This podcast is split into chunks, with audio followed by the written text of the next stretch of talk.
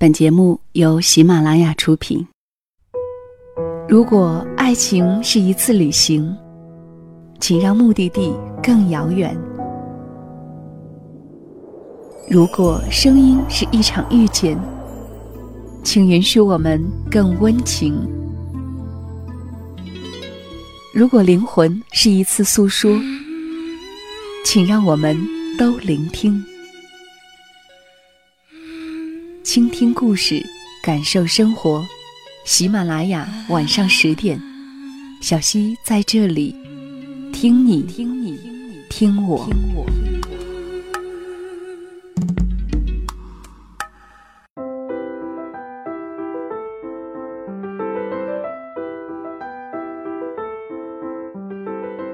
这里是晚上十点，由喜马拉雅出品。谢谢你的到来，我是小溪，春晓的晓。希望的希，在每个周三的夜晚，与你一起倾听故事，感受生活。更多小溪的节目，你也可以在喜马拉雅搜索“小溪九八二”，添加关注。小溪的微信号是两个人一些事的全拼，欢迎你的到来。有多少女孩子会不在意自己的容貌呢？估计会很少吧。不同的年龄阶段，对容貌的关注度会不同，但是至少。我们都曾经向往过成为美美的样子。今天要讲给你的这个故事，名字叫做《女孩子不漂亮也没关系》，作者是杨喜文，著有新书《请尊重一个姑娘的努力》。以下的时间分享给你听。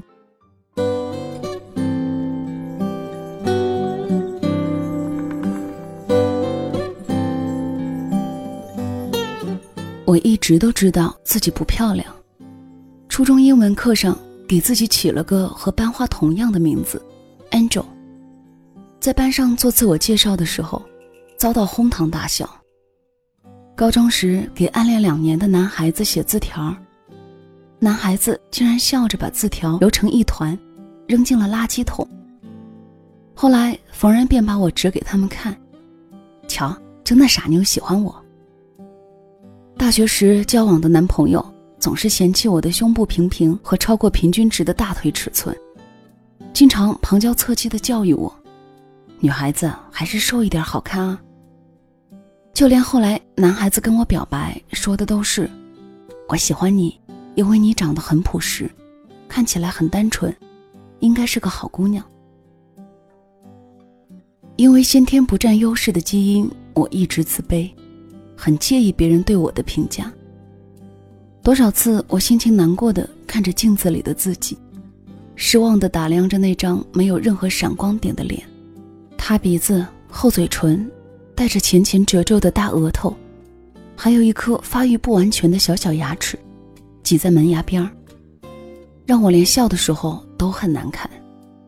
更可怕的是，我从青春期开始，用一顿晚餐能吃掉三碗饭的速度，迅速的发胖。于是，在那个女生都开始介意身体是否苗条的年纪里，我把吃当成发泄自卑的渠道。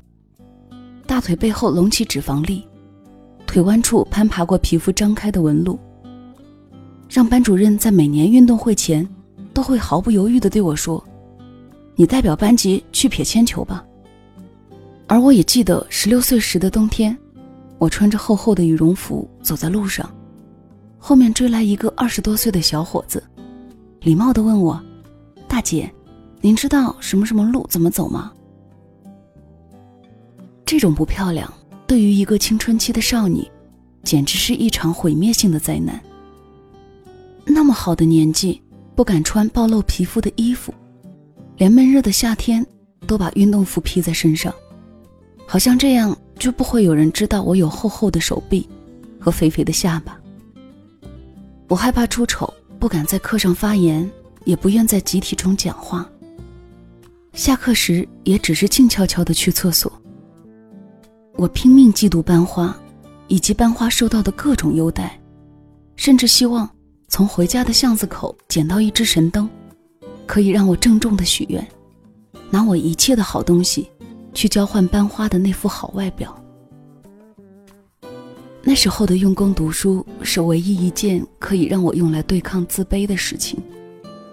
班主任的大力赞扬，和同学们的羡慕眼神，忽然给了我昏暗的生命里一个向往的缘由。空荡荡的生活里出现可以为之努力的光点，我非常用力的用这种方式，让自己成为班花一般的发光体。除了努力成为班级里的第一名，我尝试写作，投稿给杂志和报社。每一封寄来的审稿单里，都藏着一个青春期少女的自信心。我代表班级参加竞赛，站在操场中央成为升旗手，也组织同学参与各种社会活动。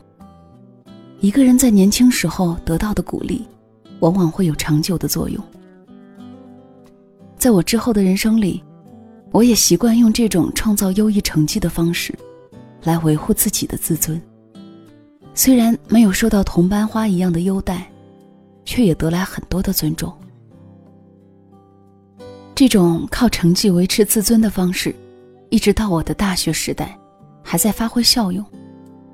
可是后来我恋爱了，就像张爱玲爱上胡兰成时写下的：“见了他，他变得很低很低，低到尘埃里，但他心里是欢喜的，从尘埃里开出花来。”我也把自己埋进深深的尘埃里，像是朝拜神明一般，甘愿把鼻尖贴在他的脚底下。于是我的自卑又神不知鬼不觉地回来了。我的生活重心从课本上的 A、B、C，转移到瓶瓶罐罐的化妆品和减肥药。我学着室友的样子，在脸上刷刷抹抹，又喝着减肥茶，半夜蹲在厕所里呕吐呻吟。你大概可以想象得到，一个不太好看的女孩子，把脸刷得跟白粉一样，还要在小胖腿上套上黑丝袜，穿着高跟鞋一瘸一拐，这是多么滑稽的形象！我东施效颦的做法很快遭到男友的嫌弃，我歇斯底里的哭闹过，挽救过，也最终敌不过一个美貌大胸女子的挑衅。很遗憾，我没有把那个时候的自己。活成你有大胸，我有大脑的架势。我把睡眠和薯片当做失恋的解药，任由身材和悲伤一同膨胀。只要一想到前男友和大胸女从此过上了幸福美满的生活，我就用眼泪把自己淹没。室友把纸巾递给我，劝我别哭了，假睫毛都掉了。我怒吼：“活都不想活了，还管美干什么？”后来真正开始意识到自己的不美，不仅仅是因为我那塌鼻子和厚嘴唇，而是自己对这副不美的身体还要气急败坏地作践下去，这种行为实在不美。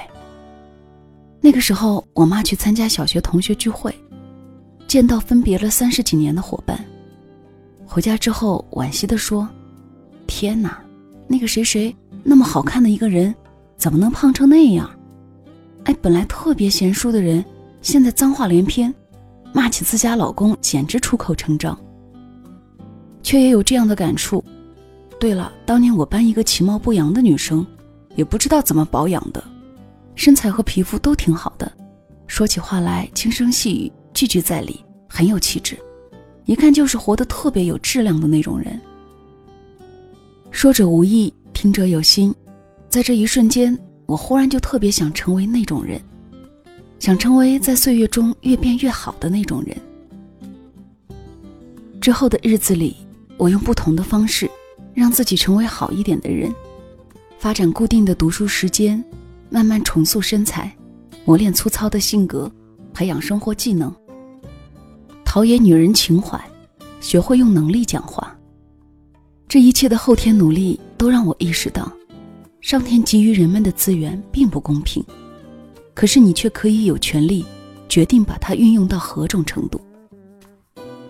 随着年龄的增长，我也渐渐发现身边这样一个现象：在我所认识的颜值较高的优秀男性朋友中，十八岁时大多喜爱貌美的大胸女子，只要对方有一张明媚的脸庞，就甘愿做二十四孝男朋友；而后来到了谈婚论嫁的年龄，结婚对象却往往是一个样貌普通的女子，这常常引起人们“鲜花插在牛粪上的”感慨。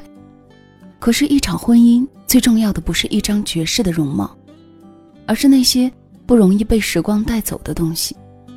这些美好婚姻中的太太们，大多都有在工作中独当一面的精干，也有烧得一手好菜的柔情，能够为伴侣做出适当的牺牲，也会为自己保持读书学习的热情，可以穿着礼服和高跟鞋得体的出席一场聚会，也能够穿上跑鞋在清晨跑上五公里。就是这些长得不漂亮却活得很漂亮的太太们，让我停止对上天的埋怨，心安理得地接受自己的平凡，保持内心的质量，把外在维持在最好的状态，做一个勤奋、善良、乐于分享的人，这才是一个不漂亮的女孩子应该有的美丽。有人在网上发起过这样的问题：女孩子的相貌到底有多重要？我见过的最聪明的回答说：“外在决定两个人是否在一起，内在决定两个人在一起多久。外在决定你接触男人的广度，内在决定你了解男人的深度。”严歌苓写下《读书与美丽》时说：“美化灵魂有不少途径，但我想，阅读是其中易走的、不昂贵的、不需求助他人的捷径。”美了一个世纪的女神奥黛丽·赫本讲：“若想红唇诱人，请多讲善意的话语；若想明眸善睐，请多看他人的优点；若想身材苗条，请将食物分给饱受饥饿之苦的人们；若想拥有美丽秀发，请让小孩子每天抚摸你的头发；若想仪态优雅，走路时要铭记，你不会独行。”我曾经认为，一个女人的美丽是完善的脸颊、紧致的皮肤、高挑的个头和傲人的胸脯。然而，看着身边的女性朋友，那些能够被称为岁月美人的姑娘，大多是这样的人：他们懂得用读书去丰盈内心，用智慧和理智讲话，在工作中努力上进，对朋友乐善好施，坚持健康的生活方式。用欣欣向荣的人生告诉我们：美丽若在岁月中长存，完善内在是比美化外在更持久的方式。我不常看电视，却发现了这样一条规律：人们可以记得住的明星大多不美，而当人们记得一个美貌的明星时，大概又不仅仅是因为她美。我十八岁的时候爱张柏芝。因为《喜剧之王》里的她美到不可方物。二十五岁的时候，我依旧爱张柏芝，是因为她经历艳照门和离婚的打击之后，还能够坚强乐观的带着两个孩子，好好的活在正面的人生里。我还爱洪晃，爱他说我心眼有点小，但不缺；我脾气好，但是不是没有的幽默和睿智。爱金星，爱他我一直是女人。只是在男人的世界卧底二十八年，仅此而已的坦率和洒脱。爱徐静蕾，爱她的才气，爱她的电影，爱她小人物的壮烈爱情里，藏着有情人才看得懂的包袱。在最近十年的人生里，美貌的缺乏使我错失很多的东西。公主般受宠的待遇，忠贞的爱情，唾手可得的工作机会。以及那不曾意识到的更多，但是曾经耿耿于怀的自己，对于首先你要长得美的结论，也终于可以一笑而过。如今依旧会有舆论在探讨女人的容貌，在生活社交当中有多么的重要，也有糊涂的姑娘们前赴后继的把整容当做一种重生。可是对于有能力去改变生活的女人来说，美貌怎么可能是唯一的出路？前一段时间看《非诚勿扰》，居然看到了当年的班花站到了相亲的舞台上。她穿着 bling bling 的短裙，露出白皙笔直的长腿，依旧是同龄女孩子中最漂亮的那一个。站在舞台中央，耀眼的班花和男嘉宾跳了一段撩人的拉丁舞。我守在电视机前，刚刚和男友分享掉一个大西瓜，看着镜子里的班花娇羞的讲：“我想要一个。”能和我一直走下去的人，那份青春时期心驰神往的美貌，让如今的我依旧还有很多的羡慕，却不再会有拿我一切的好东西去交换那副好外表的纯主义了。我还是他鼻子、厚嘴唇，小牙齿挤在门牙旁，大额头上的皱纹更深了一点，鼻尖上又多了几点雀斑，笑起来仍旧很难看。可是站在镜子前的这一刻，我发现自己没什么可埋怨上天的。我被人拒绝过、挑衅过，也舍弃过，但是却终究没有辜负时光。我找到一个深爱的人，读懂了他深邃的内心。并且活出了自己最美的模样。任何一种相貌都来自灵魂的修行。我相信读书的力量，相信奋斗的力量，相信善良的力量。就像我相信，那未知的未来中，一定会有更美的自己。女孩子不漂亮也没关系。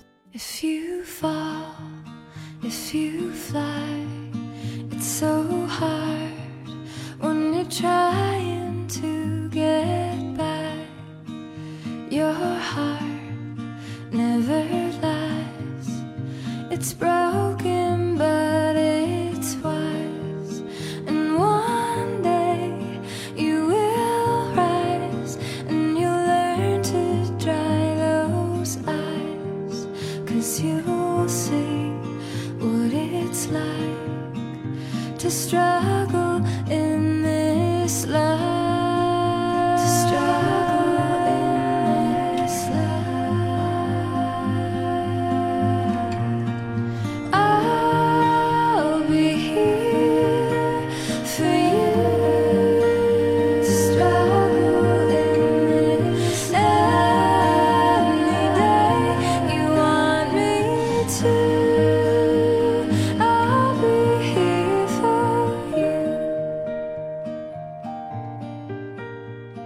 想，颜值高带给女孩子的总是一把双刃剑吧。归于生活，容于岁月之后，容颜也是最难以维持的。一个更高颜值的心态，似乎是更实用的。好了，这期节目就到这里吧，谢谢你的收听，晚安。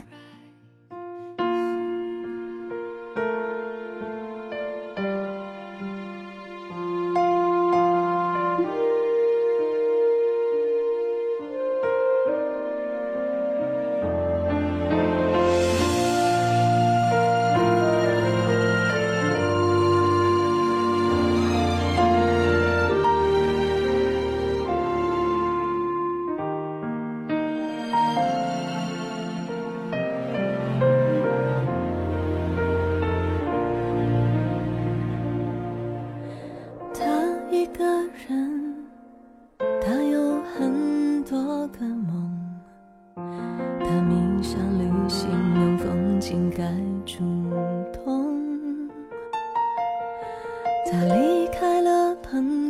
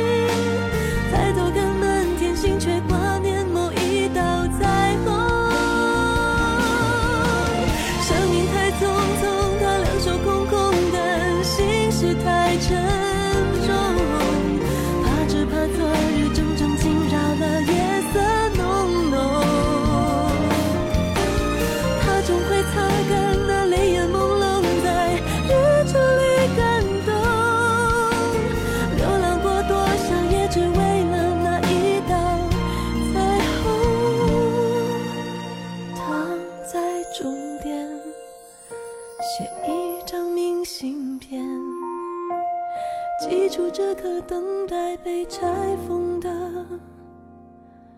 瞬间。